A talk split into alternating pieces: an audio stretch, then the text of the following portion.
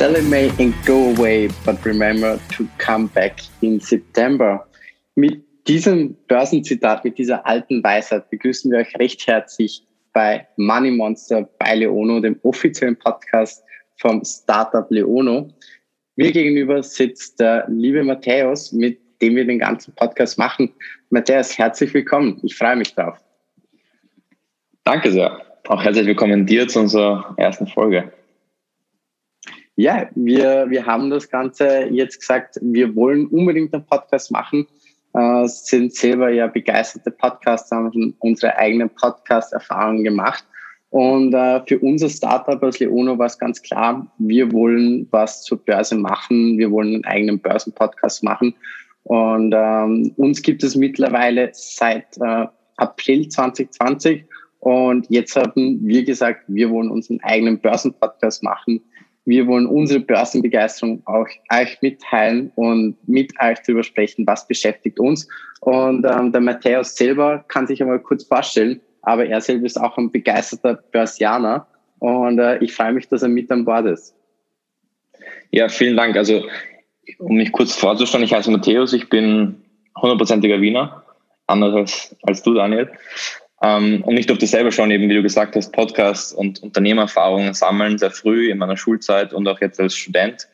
Ähm, und mir ist immer schon ein Anliegen gewesen, dass in der Schule vor allem, also unter Jugendlichen und jungen Studenten, ähm, das Thema Finanzbildung und Unternehmertum mehr gefördert wird, weil ich denke, dass das Themen sind einfach, die, die so wichtig sind im Alltag und um später auch auf einem soliden Fundament aufbauen zu können, weil ja doch irgendwo finanzielle Bildung und dann hoffentlich auch finanzielle Unabhängigkeit und Freiheit schon ein großer Vorteil sind im Leben, wenn man das so sagen kann. Ähm, und deswegen glaube ich, dass, das, dass dieser Podcast echt eine coole Möglichkeit sein kann für, für euch, für junge Leute, ähm, auch diese Begeisterung für die Börse, weil die ja ein toller Weg ist, um diese Freiheit zu bekommen, ähm, auch zu, zu erlangen. Und deswegen haben wir uns zusammengetan. du wirst sicher gleich noch mehr erzählen, aus welcher Ecke du herkommst.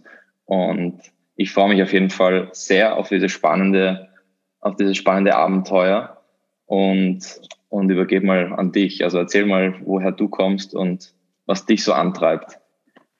Ja, ähm, auch wenn man es nicht immer so hört, ich komme aus Vorarlberg, ähm, bin ähm, selber jetzt schon seit Jahren an der Börse. Äh, ich komme selber aus einem Börsenhaushalt. Mein Papa war selber schon an der Börse investiert, hat mich somit sehr, sehr früh mit, für dieses Thema begeistern können. Und das hat dann auch dazu geführt, dass ich schon mit 16 angefangen habe, mein eigenes Portfolio zu managen. Äh, damals drüber mit Papa. Mittlerweile habe ich aber gesagt, hey, äh, dieses Wissen will ich unbedingt weitergeben. Und äh, seit Dezember 2020 bin ich bei Leono dabei, äh, bin dort CEO. Das heißt, ich leite das ganze operative Geschäft von unserem noch jungen Startup. Und ähm, jetzt denkt ihr euch sicher, oh mein Gott, schon wieder so ein Podcast, der über die Börse spricht. Äh, nein, der Matthäus und ich haben uns da was, was anderes überlegt. Ähm, wir wollen wirklich mit euch über die Börse quatschen. Wir wollen äh, Wissen und Begeisterung weitergeben, aber das auf eine ganz neue Art und Weise, wie ihr es in, auf Spotify so noch nicht gesehen habt. Und wir freuen uns auf jeden Fall auf das Abenteuer.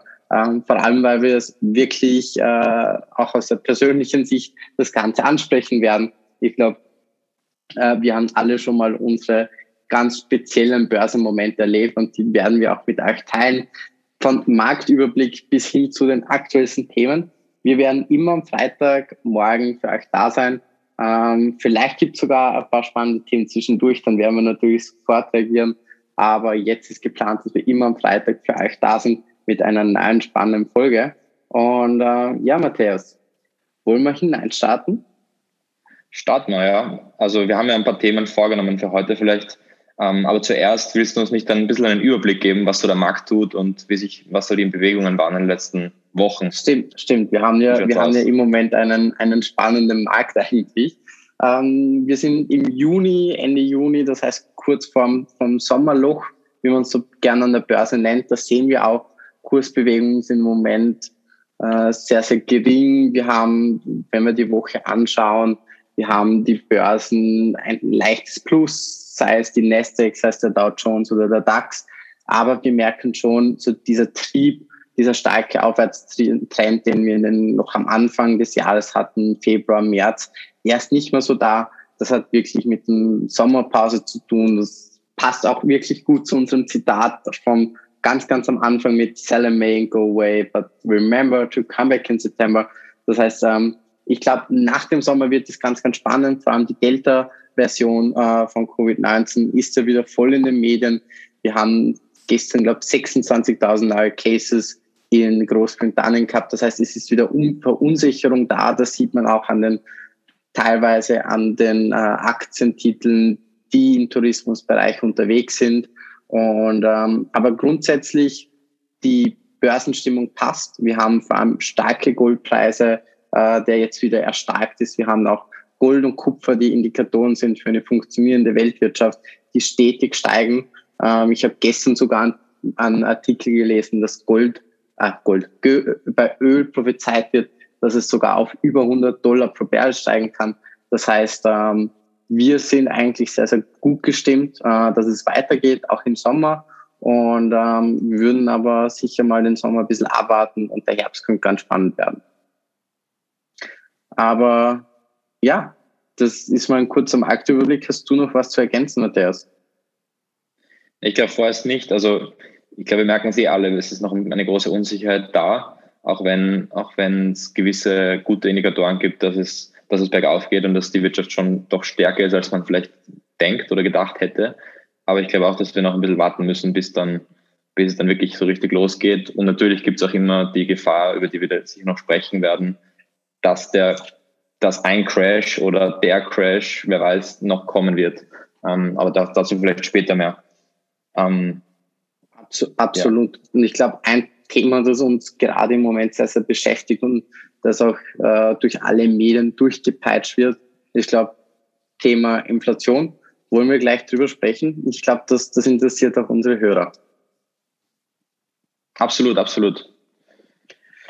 Wie siehst du das mit der hohen Inflation? Ist es eine Trenderscheinung, die wir jetzt gerade kurz haben, oder werden wir länger damit kämpfen müssen? Boah, also ich glaube, allgemein sind wir am Anfang. Ähm, ich kann mir schon vorstellen, dass das noch ein gutes Stück weitergeht, auch weil wir jetzt eben, wie gesagt, wie, wie, wie angesprochen, Corona ist noch nicht vorbei und, und wir sind alle noch ein bisschen am Zittern, ob das nach dem Sommer wirklich so ist, wie wir das, wie wir uns das vielleicht wünschen und vorstellen. Ähm, ich denke schon, dass das vor allem, was wir auch jetzt schon sehen in der, in der Baubranche vor allem, da steigen ja die Preise gigantisch, also Häuser bauen und und vor allem auch die Holzpreise sind ja irrsinnig gestiegen in den letzten Wochen und Monaten. Ähm, und auf der einen Seite hat das sicher, hat das sicher zweiseitige Auswirkungen auf den Markt, ähm, dass die Preise steigen, dass die, dass die Kaufkraft vielleicht sinkt von den Leuten.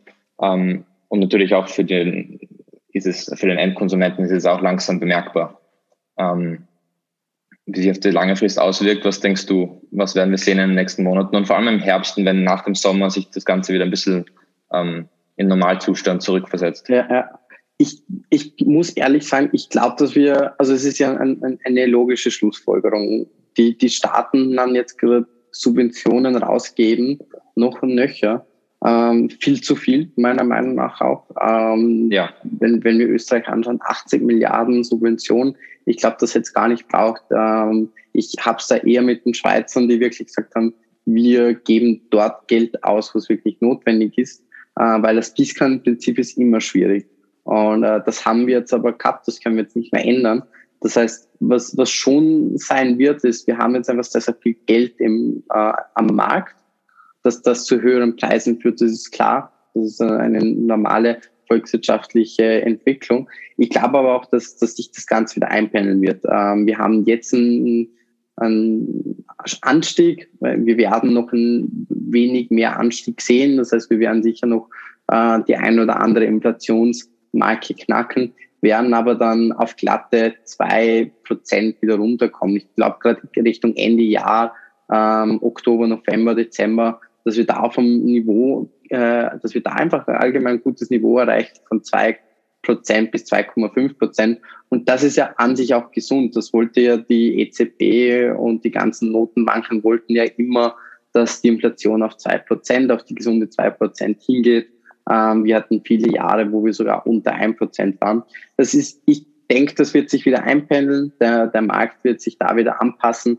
Man muss ja auch sagen, für die Unternehmen ähm, ist es, es anfänglich jetzt nicht der größte Nachteil mit der hohen Inflation. Die Preise steigen und dadurch gibt es ja auch nominal äh, einen höheren Umsatz. Das heißt ja auch die Unternehmen nehmen nominal mehr ein, einfach weil die Preise steigen. Ähm, das führt dann auch tendenziell dazu, zu einem höheren Aktienkurs, wenn man davon ausgeht, dass der Umsatz als äh, Marktkapitalisierungsbetrag hergenommen wird, das Beispiel Umsatz mal 10 äh, gleich Marktkapitalisierung, wenn solche Indikatoren hergenommen werden, dann tut das sogar dem Unternehmen und dem äh, Aktienwert gut. Aber natürlich gilt da Vorsicht. Ähm, wir haben schon Krisen gehabt wie 2007, 2008. Äh, da haben die Notenbanken zu spät reagiert.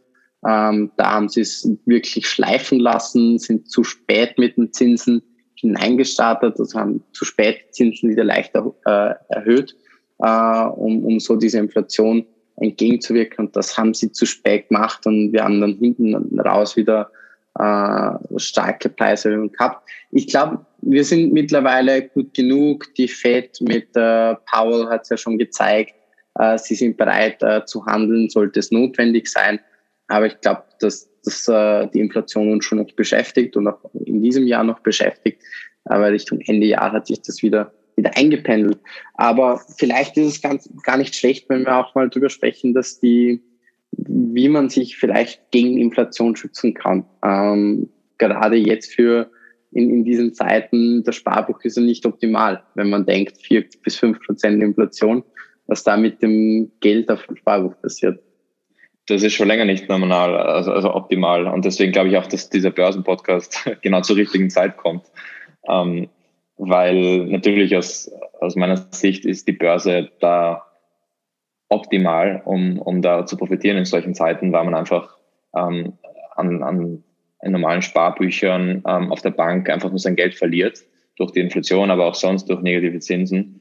Ähm, deswegen ist da der Kapitalmarkt, die Börse und andere, ähm, andere Märkte das, das absolut Richtige. Ähm, vielleicht eine Sache nur, weil du sie vorher angesprochen hast. Ähm, das eine ist, glaube ich, die staatliche Vorgehensweise bei den Unterstützungen, die sehr spannend ist, vielleicht noch kurz zu erwähnen. Ähm, und das andere ist, ich habe vor kurzem auch einen Artikel gelesen, der gesagt hat, dass momentan von der Geldmenge an Dollar in Amerika sind 70 Prozent letztes Jahr gedruckt worden. Ähm, was denkst du, hat das für eine Auswirkung und auch wie, wie gut kommt dieses neu geschaffene Geld bei den Leuten an? Ich, ich glaube, ich habe es vorhin, vorhin schon erwähnt. Äh, die USA hat ja jedem USA, also US-Bürger 1000 Dollar zur Verfügung gestellt. Äh, einfach mhm. mal, mal einen Check ausgestellt. Dass das dass das Geld ja von irgendwo herkommen muss, ist, ist klar. Ähm, dass die Wirtschaft einen Boost gebraucht hat nach diesem kompletten Einbruch, also muss man ja auch mal sagen, die komplette Weltwirtschaft ist ja kurzzeitig lahmgelegt worden. Äh, das hat niemand gekannt, niemand damit gerechnet. Äh, vorbereitet war dementsprechend auch keiner. Ähm, ich glaube aber, dass wir schon ein Problem bekommen werden, wenn wir so weitermachen. Also dieses Geld immer wieder neu drucken ähm, und immer weiter zu subventionieren, äh, ich glaube, das ist der falsche Ansatz. Wir, wir müssen da wieder einen Weg zurückfinden äh, in eine Normalität, äh, wo Unternehmen wieder ohne dieses Geld funktionieren. Und ich glaube, wir haben da auch äh, sicher ein Problem, dass sehr, sehr viele Unternehmen im Moment am Markt sind, die es in einer normalen Situation äh, nicht mehr geben wird. Äh, wir haben es ja im, kurz vor der, also in der Vorbesprechung zum Podcast auch kurz besprochen. Äh, in, in Österreich hat es ja um die Hälfte weniger Insolvenzen gegeben als in den Jahren davor. Und das trotz diesem extremen Wirtschaftseinbruch, da sieht man schon, dass irgendwo was nicht ganz richtig läuft.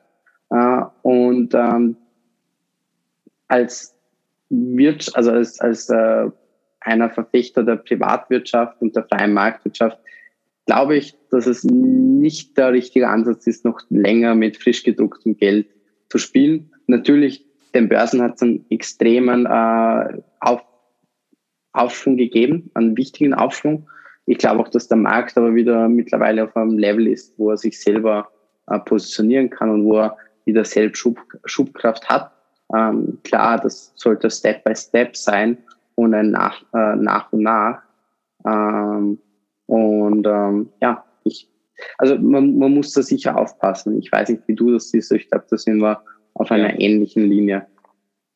Ich denke auch, das ist ein, eigentlich ein Alarmzeichen, dass, dass so wenige Insolvenzen das letzte Jahr stattgefunden haben. Was natürlich an sich klingt das ja super. Und unter normalen Umständen wäre es wahrscheinlich auch gut oder zumindest besser als in so einer Situation.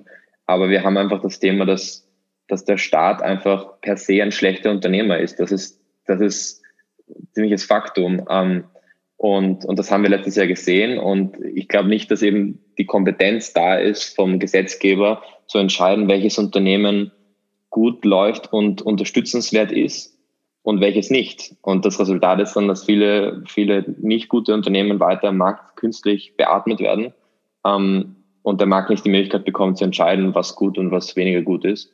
Ähm, und gleichzeitig vielleicht ein anderes Thema, was man noch dazu nehmen kann, ist die Unternehmensanleihen, die gekauft werden von den Zentralbanken, ähm, was ja auch an sich ein, ein total unmarktwirtschaftliches System ist, was sich mittlerweile normalisiert hat. Ähm, ich weiß nicht, wie du das siehst. Was, was denkst du darüber, ähm, dass jetzt der Staat über diese oder dass diese großen Organe über diese Mittel auch sich privatwirtschaftlich irgendwie beteiligen und, und eigentlich ähm, dieses eher sozialistische Modell anwenden? Also zum, zum einen bin ich da voll bei dir mit äh, Politik und Wirtschaft muss man trennen. Äh, ich glaube auch nicht, dass die Politik einen so großen Faktor äh, in, an der Börse spielt. Was aber schon zum Beispiel bei uns in Österreich äh, ein Problem ist, das ist ja nicht weltweit so. Ähm, aber zum Beispiel die EZB hat auch riesengroße Ankaufprogramm von Anleihen. Die FED hält auch weiterhin an diesen Ankaufprogramm von Anleihen fest, äh, weil es diese festverzinslichen Papiere haben natürlich schon äh, gerade in Inflationszeiten äh, auf seinen, seine Vorteile. Ähm, dass aber der Staat so in den Markt eingreift, finde ich schwierig. Ähm, muss man auch aufpassen. Ähm, man darf Österreich nicht immer als Beispiel hernehmen, aber wir, wir sehen es, es ist ein reines Politikum, es ist ein großes Politikum eigentlich, ähm, dass auch äh, der Staat quasi entscheidet, welches Unternehmen äh, kann weiter wachsen, welches Unternehmen hat weiter Geldmittel zur Verfügung, um zu expandieren, um Investitionen zu tätigen. Also das ist nicht ganz optimal äh, und deshalb bleibe ich auch einfach bei dem, was ich am Anfang schon gesagt habe. Wir brauchen einen sukzessiven Weg zurück in die Normalität. Ähm, wir, wir müssen, die Unternehmen müssen wieder selber auf eigenen Beinen stehen können, ohne Subvention. Und wenn sie es ohne Subvention vom Staat nicht können, dann haben sie ähm, freien Markt sowieso nichts verloren, äh, weil dann, dann sind sie auch nicht wirtschaftlich genug, äh, da, um dort zu überleben. Und ich sage auch immer, der Markt regelt sich selber. Ich bin ein großer Verfechter davon. Ähm, die Politik kann seine, seine Grenzen geben, seine Vorgaben geben, solange sie nicht zu sehr einschränken. Ähm, das heißt, es gibt gewisse Spielregeln, das passt ja auch und das ist auch voll, völlig in Ordnung. Aber am Ende des Tages muss der Markt äh, selber klarkommen und äh, selber zurechtkommen. Und das macht er auch, das kann er auch. Äh, man muss ihm nur diese Freiheit auch geben. Ja, bin ich absolut d'accord. Am Anfang des Jahres haben wir auch gesehen, was diese Unsicherheit und dieses, vielleicht auch diese, diese Angst vor der großen Inflation und vor dem ähm, diese Überwältigung von den ganzen Gelddrucken in der Bevölkerung ausmachen kann. Ich möchte das nicht zurückführen nur auf diesen Grund, aber es ist sicher einer der Gründe, warum Bitcoin besonders am Anfang des Jahres explodiert ist. Ähm, wir wissen, was danach geschehen ist und es ist alles eine große Ernüchterung im Nachhinein. Ähm, auch wenn natürlich das Spiel noch nicht aus ist. Aber da hast du sicher auch eine, eine Meinung dazu. Ähm, glaubst du, dass das auch ein zumindest ein Mitgrund war, dass das eben Bitcoin, der Bitcoin-Preis bis zu 60.000 Euro, glaube ich, aufgeschlossen ist? Ähm, Bitcoin ist so ein Thema für sich. Ähm, und da muss ich ehrlich sein, ich bin kein Krypto-Experte.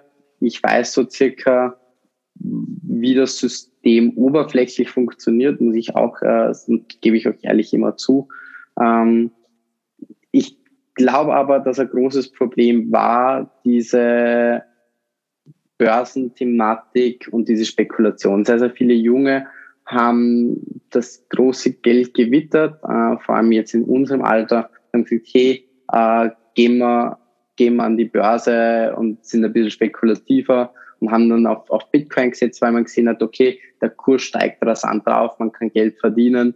Ähm, aber schlussendlich muss man sich halt immer wieder vor Augen halten, wie spekulativ äh, Kryptowährungen eigentlich sind. Ähm, das heißt, man, man geht hinein und am nächsten Morgen kann eben auch die Kaufkraft äh, nur noch ein Zehntel so viel wert sein wie am Vortag. Deshalb glaube ich auch, dass Bitcoin und diese ganzen dezentralen äh, Coins äh, nie ein Zahlungsmittel werden. Also Bitcoin ist für mich ein klares Asset und kein Zahlungsmittel. Äh, das unterliegt eigentlich einfach solchen Kursschwankungen. Äh, und als Konsument will ich die Sicherheit haben, dass wenn ich heute 10 Bitcoins habe und ich mit 10 Bitcoins, sagen wir, an, an, an Range Rover kaufen kann, dann will ich morgen mit 10 Bitcoins immer noch einen Range Rover kaufen können und muss nicht auf, keine nicht auf einmal. Ja, ja, genau, keine Tomate. Also das ist, das ist schon das, was mich bei Bitcoin immer gestört hat. Und ähm, ich glaube nicht einmal, dass es die Unsicherheit war, sondern einfach das Spekulative. Die Leute haben übrigens Geld gehabt. Was, was haben sie auch ausgeben äh, sollen über, über das ganze, über die ganze Zeit hinweg? Ausgehen konnte man nicht mehr, essen gehen konnte man nicht mehr, reisen konnte man nicht mehr. Es, es blieb ja nicht mehr viel übrig und da war einfach Geld da, dass man dachte, okay, wie könnte ich, was könnte ich damit äh, machen? Und viele sind dann auf den Veranlagekurs aufgest äh, aufgestiegen. Und ähm, die, das Problem war dann halt wirklich, dass die Leute dann in Bitcoin investiert haben oder in Cardano, I don't know, ähm, was es da alles gibt. Ähm, und ich glaube, mittlerweile haben wir jetzt schon gesehen, äh, was ein Tweet von bestimmten Personen ausmachen kann am Kryptomarkt. Und ist, also ich rate immer davon ab, äh, dass man in, in Krypto investieren soll. Äh, ich bin einfach ein, ein äh, Value Investor, ich bin ein Growth Investor. Ich, ich bin Verfechter von Buy and Hold und ähm, setze auf, auf äh, klare Titel, mit denen die ich verstehe und die ich auch kenne.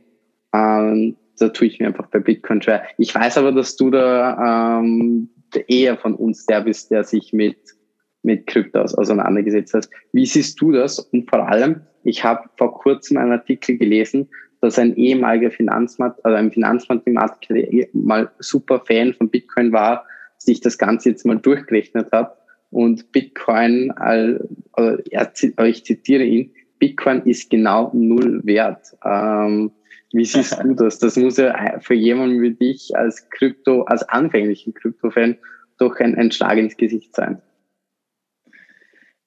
Boah, ja, ich glaube, da gibt es jetzt viele Aspekte zu beachten. Also auf deiner Seite, ich bin auch kein dezidierter Experte. Ich bin auf jeden Fall ein sehr interessierter Beobachter. Ähm, ich bin ein kleiner Investor und ich glaube vor allem, dass die Technologie dahinter das Bahnbrechende ist. Und vielleicht nicht, nicht, nicht speziell hinter Bitcoin, weil Bitcoin sicher das, das am wenigsten technologisch relevanteste der ganzen Währungen ist. Ähm, aber Netzwerke wie eben, wie, wie du gesagt hast, ähm, Ethereum und Cardano und, und, und so weiter und so fort. Ich glaube, da ist schon von der Technologie im Hintergrund so viel da, dass man auf die Technologie auch wetten kann. Weil im Prinzip, wenn ich dann, wenn ich, wenn ich äh, einzelne Coins von verschiedenen ähm, Technologien kaufe oder Währungen kaufe oder Assets kaufe, je nachdem, wie man es nennt, dann ist es im Endeffekt ein, eine Wette oder ein Investment in diese Technologie. Zumindest kann man es so betrachten. Ähm, was ich bei Bitcoin auf der anderen Seite weniger sehe, weil eben der Use Case sich eigentlich nur auf den ähm, auf die Währung beschränkt. Also die, das Austauschen von, von Coins und, und mittlerweile kann man ja teilweise als Zahlungsmittel verwenden. Ähm, was vielleicht, was ich vielleicht erwidern würde auf dieses Argument, Bitcoin ist genau null wert, ist vielleicht auch provokant, aber Fiat-Währung ist auch null wert, ähm, weil wir uns als Gesellschaft darauf einigen, dass Fiat-Währung etwas wert ist. Also wir sagen, dass dieser 5-Euro-Schein, den wir jetzt, ähm, den wir jetzt austauschen, 5 Euro wert ist oder das, das was er wert ist. Ähm, und das kann sich auch ändern, wie wir gehört haben vorher. Inflation ähm, ändert auch irgendwo den Wert dieser 5 Euro. Ähm, und deswegen, ich glaube, ich glaube nicht, dass der große Unterschied ist zwischen, dem, zwischen Bitcoin und, und dem Fiat-Geld. Natürlich, wir wissen, dass, dass Fiat-Währung äh, weit verbreitet ist und dass das akzeptiert ist global und ähm, dass es ohne diese komplizierte Technologie auskommt und so weiter und so fort. Ähm, aber an sich glaube ich, dass man schon den Case machen kann, dass das Bitcoin eigentlich ein, eine bessere Fiat-Währung ist. Ähm, in dem Sinn, dass wir uns einfach alle darauf einigen, dass es etwas wert ist und dann bekommt es diesen Wert, den wir sagen. Oder wie siehst du das? Ja nein. Ich, mein Fiat-Währung, da habe ich ja Vertrauen, also Fiat, wie du sagst, das ist auch ein, ein, quasi eine Vertrauensbasis, aber eine Vertrauensbasis in einen Staat und in eine Zentralbank. Und mhm. das habe ich halt bei Bitcoin nicht oder bei, auch bei, bei anderen dezentralen ähm, äh, Kryptowährungen habe ich das nicht, dass ich irgendwo ein Vertrauen in irgendwas hineinstecke. Das Einzige ist, ich stecke mein Vertrauen in eine Blockchain hinein äh, und da kenne ich mich zum Beispiel nicht aus. Das heißt, ich habe stecke Vertrauen in irgendwas hinein, wo ich mich nicht auskenne. Das heißt, da tue ich mir schwer und deshalb habe ich auch schon, da habe ich auch gesagt, ich sehe Bitcoin und jeden andere Kryptowährung als Asset und nicht als Währung. Also das ist, das ist meine Meinung. Ich glaube, dass, dass es wirklich zu einem, zu einem Portfolio, zu einem diversifizierten Portfolio gehört, gehören Kryptowährungen dazu. Äh, da kann man sicher einen geringen Prozentsatz in das Portfolio äh, mit Kryptowährungen aufnehmen.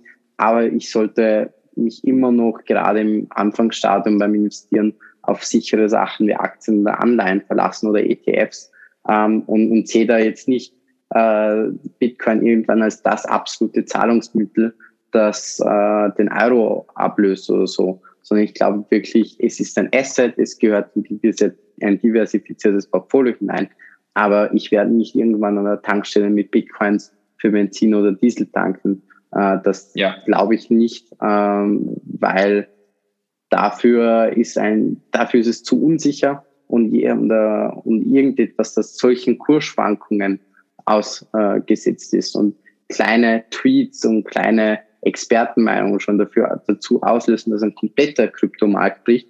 Wenn ich, man, man kann sich ja wirklich am Bitcoin ein bisschen orientieren. Wenn der Bitcoin fällt, dann fällt der Litecoin, dann fällt der Cardano, dann fallen diese ganzen anderen äh, Coins, die es auch noch gibt, fallen alle mit hinunter. Und wenn der Bitcoin wieder steigt, steigen die auch. Also das heißt, da kann ich mich auf sehr, sehr wenig verlassen. Und diese Unsicherheit finde ich doch etwas schwierig. Ähm, ich glaube auch, dass dieser Satz Bitcoin ist gleich Nullwert sehr, sehr provokant ist. Ähm, ich, ich, man, man müsste vielleicht, vielleicht müssen wir mal einen Bitcoin-Experten hierher holen und mit ihm das ganze Thema mal ganz genau aufrollen, weil dieser Finanzmathematiker, der Taleb, hat eben auch getweetet, dass äh, die Blockchain-Technologie für nichts zunutze sei ähm, und das auch keinen Zukunftswert hat. Ich glaube, da würden einige Experten aus dem IT-Bereich würden dem widersprechen. Ich glaube, das wäre ganz, ganz spannend, wenn wir da mal einen Experten bei uns hätten und quasi so ein paar schnelle Fragen an ihn stellen könnten. Äh, ich glaube, das, das wäre eine Option, die wir mal machen können. Aber sonst muss ich sagen, äh, bin ich sehr konservativ äh, eingestellt und äh, überlasse die Kryptospekulation lieber anderen. Ja, also eine Anlageberatung in Richtung ähm, zwei Drittel des Portfolios in Kryptowährung stecken, das würde ich mich auch nicht trauen.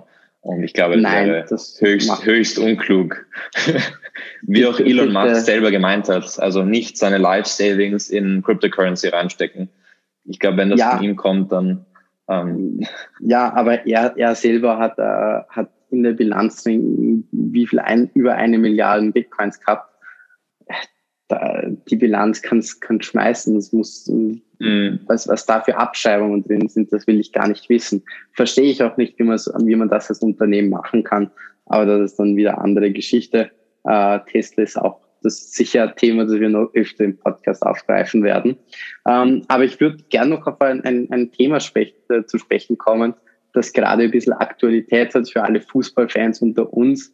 Ähm, ganz, ganz spannend. Auf einmal bei dieser EM haben sich die Profis geweigert, die Werbung zu platzieren. Coca-Cola wurde von Cristiano Ronaldo weggestellt. Äh, Heineken wurde von Paul Pogba weggestellt. Ähm, also die Fußballer haben da irgendwie, sonst werben sie für alles, aber bei dieser EM ist anscheinend anders. Äh, hast du das ein bisschen, wobei, hast du das ja, beobachtet, wobei, welchen Einfluss hat es auf die Aktien gehabt?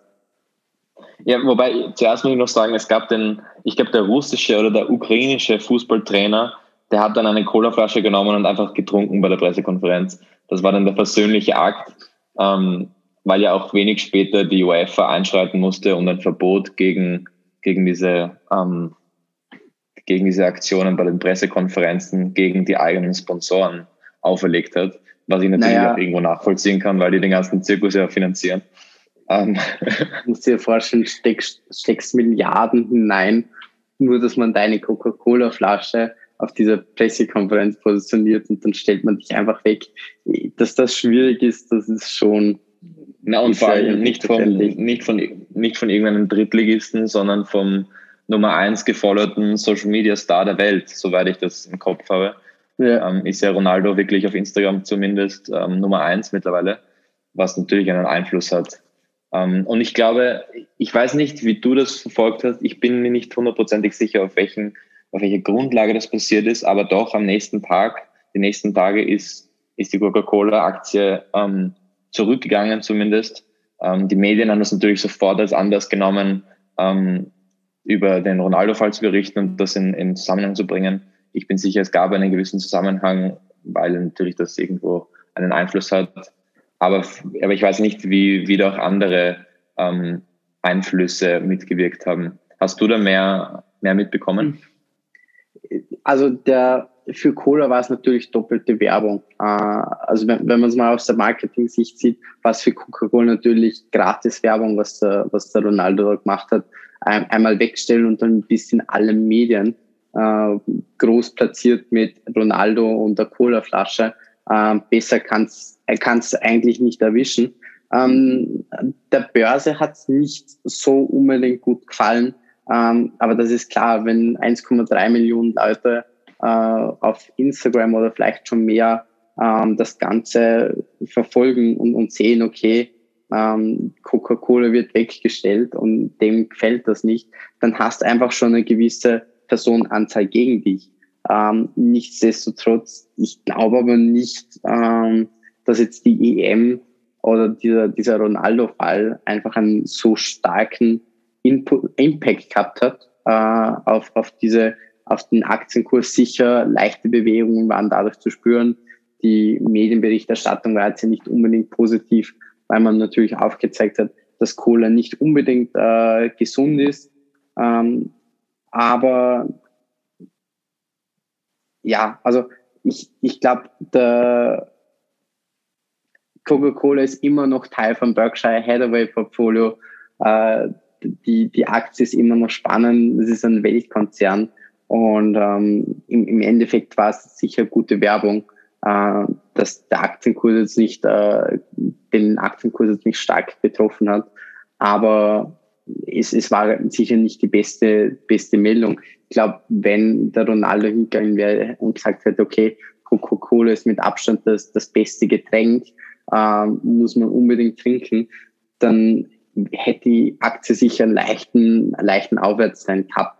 Aber äh, ich, bin mir, ich bin mir da nicht immer sicher, weil zum Beispiel ähm, vor ein paar Tagen beim Spiel äh, Schweiz-Frankreich ist, äh, sind Schweizer Spieler mit der Coca-Cola-Flasche äh, vor dem Elfmeterschießen, haben sie sich ganz klar mit der Coca-Cola-Flasche ähm, äh, irgendwie erfrischt. Hm. Verstehe ich auch nicht, weil nach 90 Minuten plus 30 Minuten ähm, zusätzlicher Overtime sich mit einem so süß Getränk aufzuputschen. Ich könnte das nicht. Ich habe das früher schon nicht gekonnt. Aber, aber gut, ähm, diese, diese Zuckerbrause ist einfach ganz, ganz speziell. Und im, im Endeffekt war es nicht, äh, nicht der Ronaldo, der für das Verhalten an der Börse wirklich einen großen Impact gehabt hat. Das ist meine Meinung. Ähm, und äh, Berkshire Hathaway hat ja auch aufgestockt. Also das. Also ich sehe seh da. Die haben den Dip gekauft. Ja, also ich, ich glaube insgesamt äh, die, die EM hat sowieso nicht so einen, einen starken Impact auf, auf die Börse. Ähm, das, das ist zwar gut und, und, und recht, dass da sich die Investoren positionieren, aber im Endeffekt ähm, so ein kleiner Skandal kann so ein Weltunternehmen nicht in Schwanken bringen. Andererseits könnte Coca-Cola jetzt zum Beispiel diese Aktion nutzen, um, um einen Marketing-Gag zu machen aus ihrem Coca-Cola Zero oder Light. Also das wäre wahrscheinlich der ideale Zeitpunkt, um da eine volle Kampagne zu fahren. Vielleicht mit Ronaldo als, als äh, Gesicht da vorne oder so. Absolut. Also ich glaube, gerade solche solche Punkte sollte man nutzen, solche Momente sollte man nutzen, weil es ist ein gutes Momentum, um ähm, gewisse Produkte zu promoten. Und äh, dementsprechend, ja, ich glaube, Coca-Cola hat das äh, in der Werbeabteilung, haben schon sicher einen Plan geschmiedet. Aber gut, ich sehe schon, wir sind schon sehr, sehr fortgeschritten in unserer Zeit. Wir wollten das Ganze auf 30 bis 40 Minuten halten. Ähm, wir haben, glaube ich, drei spannende Themen heute abgegriffen äh, und besprochen. Ähm, jetzt, warte, ich hätte noch eine spontane Idee. Machen wir eine Spontankategorie. Die, ich glaube, die würde ich noch cool finden, gerade weil wir jetzt auch über Coca-Cola und so gesprochen haben. Ähm, machen wir eine, eine Kategorie so personal, personal bad moments an der Börse. Also so Börsenmomente, wo wir wirklich verhaut haben. Hast du da was, äh, Matthias? Also ich glaube, da gibt's da gibt's einige. Also mein, ich glaube, die größten Fehler beim Anlegen, die ich gemacht habe, waren, waren vor allem im Kryptobereich eben, wo ich begonnen, als ich begonnen habe, sehr übermotiviert zu traden. Ähm, ich glaube, da, da passieren einfach die größten Fehler, weil da, da ist man dann aus Emotionen geleitet, da spielt die Vernunft eine relativ kleine Rolle. Ähm, natürlich ist es lustig und, und hin und wieder funktioniert. Auf der anderen Seite darf man nie vergessen, dass die Kosten, je nach, also abhängig vom Broker natürlich, aber die sind überall da. Ähm, und da kann man irrsinnig viel Geld liegen lassen, einfach nur indem man zu viel herumkauft und verkauft. Das ist mal das eine. Und dann natürlich, wenn man auf irgendwelche Hype- und Shitcoins setzt, deren Zeit schon schon vorbei ist, wenn man von ihnen hört, was meistens der Fall ist, ist meine Erfahrung. Ähm, kleiner, kleiner Tipp für alle, die zuhören, kauf nicht einen Shitcoin, wenn du davon hörst, weil dann ist die Zeit meistens vorbei, wenn es bis zu dir durchgedrungen ist. Zumindest meine persönliche Erfahrung. Und ich glaube, das muss man einfach schmerzlich auch, auch erfahren, ähm, um dann beim nächsten Mal ein bisschen klüger vorzugehen. Vielleicht das eine oder andere Paper zu lesen oder, oder einfach in die großen ähm, Player rein zu investieren. Wie schaut's bei dir aus? Börse oder Krypto oder wie schaut's aus? Nein, ich, ich stimme dir, ich stimme dir bei dem Krypto zu. Ähm, natürlich irgendwann ähm, hat einem auch das Krypto erreicht und auch wenn man es irgendwie nicht äh, als konservativer Anleger lang gesagt hat, nein, ich lasse meine Finger davon, haben man so dann das ein oder Mal ausprobiert und ich stimme dir dazu. Wenn man vom Shitcoin hört, dann sollte man die Finger davon lassen, weil der wird sicher nicht mehr auf das Niveau kommen, äh, auf, auf dem er mal war, ähm, wahrscheinlich auf dem er sogar eingestiegen ist, weil ihm jeder prognostiziert hat, er wird alles überholen und dann, dann stürzt er ab in, ins äh, Bodenlose und keiner erinnert sich mehr daran, äh, sondern jeder lacht nur darüber, wie der aufgestiegen ist, wie ein Shitcoin aufgestiegen ist und wieder gefallen ist. Aber ich glaube, das ist ein Personal Fuck-up von uns beiden. Ähm, und ich finde die Kategorie, Kategorie eigentlich ganz lustig. Ich glaube, die können wir auch in Zukunft weiterführen. Ich glaube, wir haben da noch ein paar lustige Stories auf Lager, die wir das Absolut bringen können. Das, das ist sicher ein Fixstarter. das, da, da stimme ich dir zu. Das, das nehmen wir mit. Naja, ähm, wir haben jetzt schon sehr, sehr viel besprochen. Unsere erste Podcast-Folge äh, geht dem Ende zu. Äh, es war uns eine große Freude.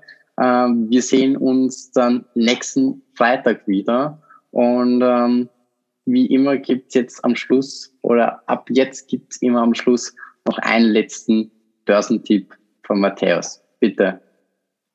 Der Börsentipp von heute ist super simpel, nämlich besser in Amazon investieren, als bei Amazon übermäßig shoppen. das klingt gut. Perfekt. Äh, dann schönen restlichen Tag euch und bis dann. Ciao, ciao. Ciao.